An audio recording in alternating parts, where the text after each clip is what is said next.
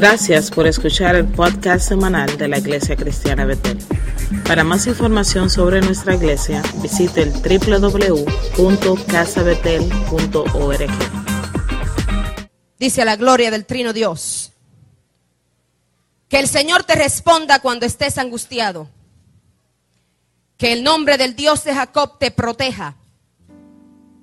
Que te envíe ayuda desde el santuario.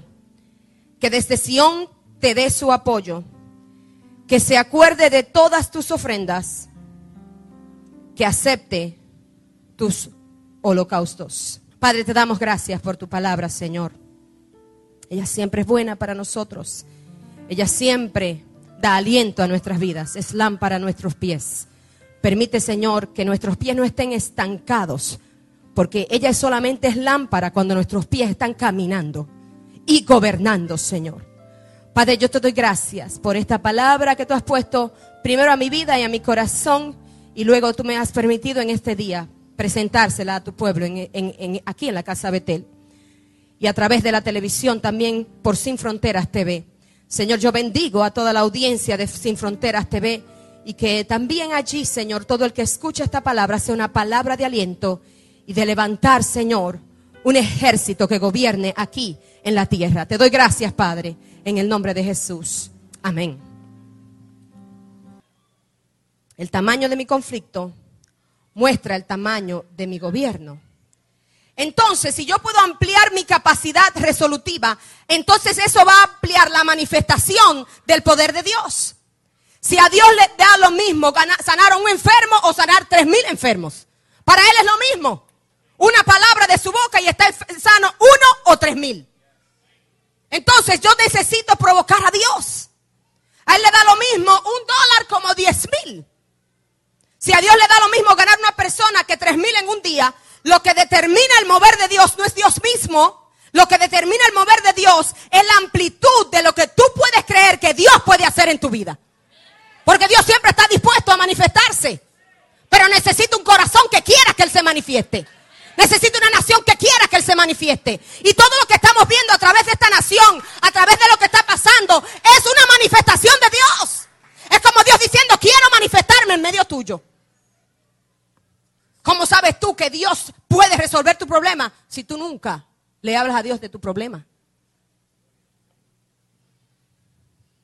Yo quiero que usted sepa cuál es el escenario de este salmo. Cada salmo tiene un escenario. Aquí es que David, después de 21 años y medio, ha logrado ser el rey sobre Israel. Después de 21 años y medio, David ha logrado ser rey. Durante 14 años y medio, él había sido perseguido por un hombre endemoniado. El problema que tenía David aquí es que no era cualquier endemoniado. Era un endemoniado de Dios.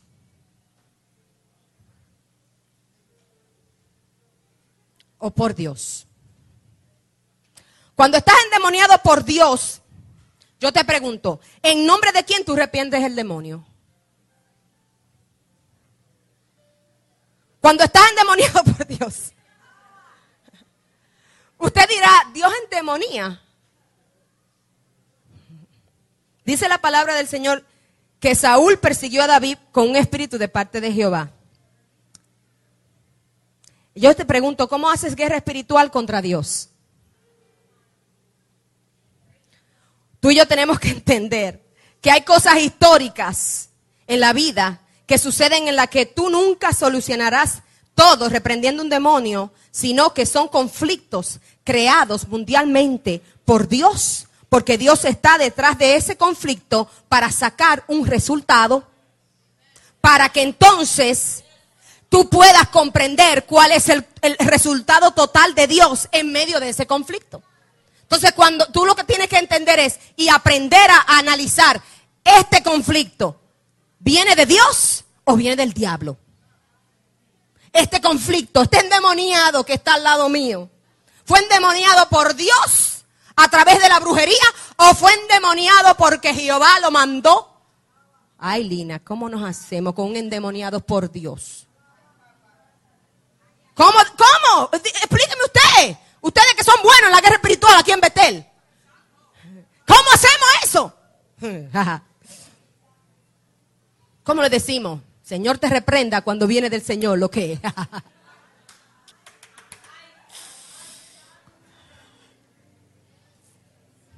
Porque dice muy claramente la palabra de Dios que el rey Saúl vino un espíritu de parte de Dios.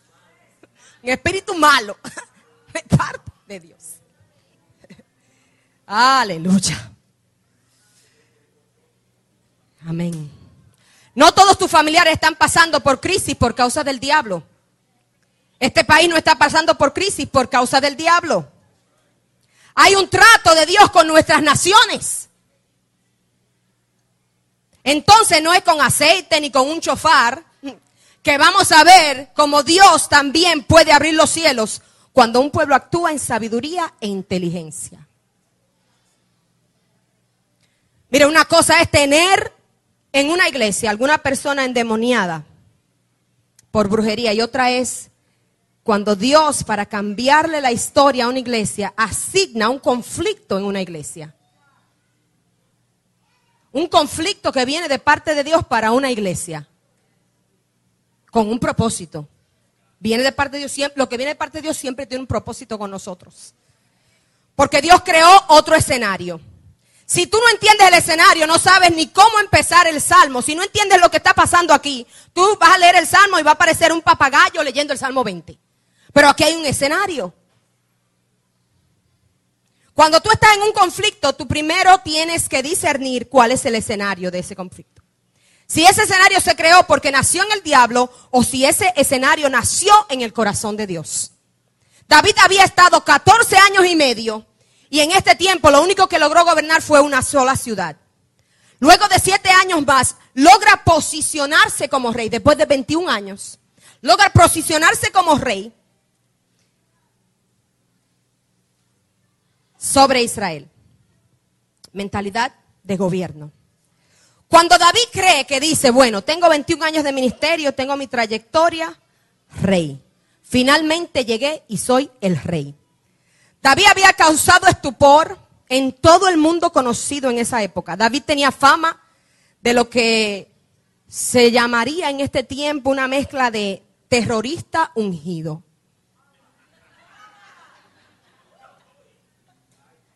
Ese era David. David alababa, adoraba, pero también en esa misma adoración y alabanza te mataba, te degollaba y te cortaba el prepucio y seguía caminando. Y todo con una alabanza. ¿Usted se imagina una cosa así, hermano? Alabando a Dios, adorando a Dios, en el nombre de Jesús. Pa, pa, pa. Te corto la cabeza. Todos los enemigos de la casa de Israel. Pa, pa, pa. Ay, mi madre. Piense cuáles son sus enemigos. La enfermedad, el celo, la ira, el odio, la miseria, la pobreza, córtele la cabeza. En el nombre de Jesús. Y hágalo con una alabanza en sus labios. En el nombre de Jesús, pa. Fuera miseria.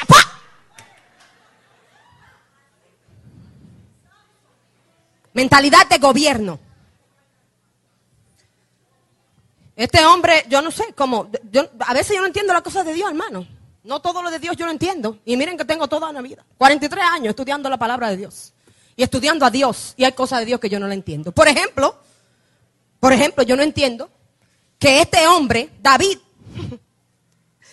era un tipo tan especial. Le estoy diciendo que él era un terrorista ungido. Él fue buenísimo pastoreando ovejas, pero también volteó un gigante. Pero este estirpe de David, por alguna razón, cuando el Padre Celestial decide que Él quiere darle a su único hijo una identidad genética, Él decide que va a venir, que se va a llamar hijo de David. Este hombre que mataba, estirpaba, hacía de todo.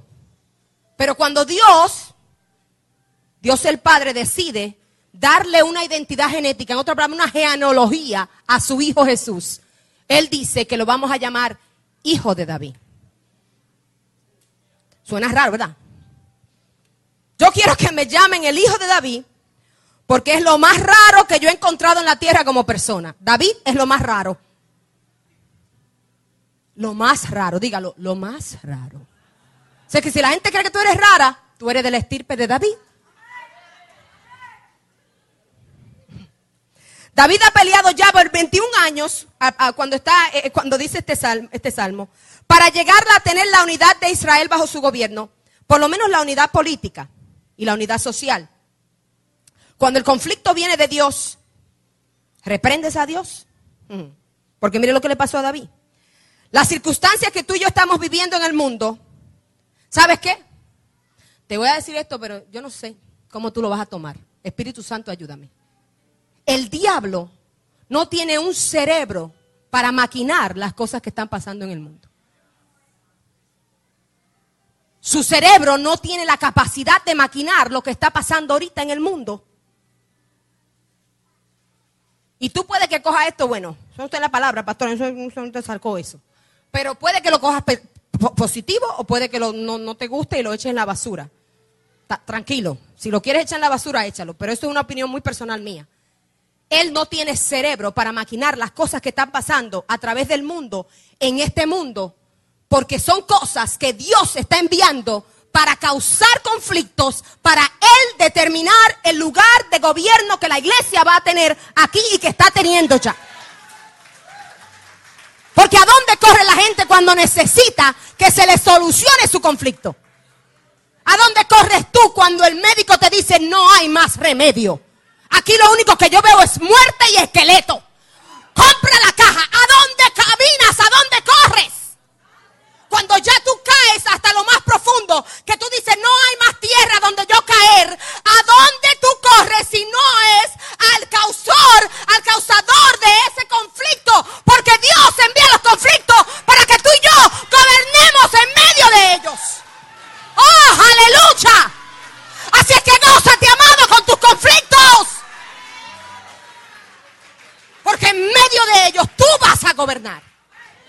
Pero deja, deja que el Espíritu Santo trabaje contigo y conmigo.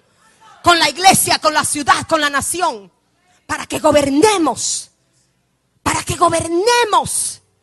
Para ser cabeza y no cola.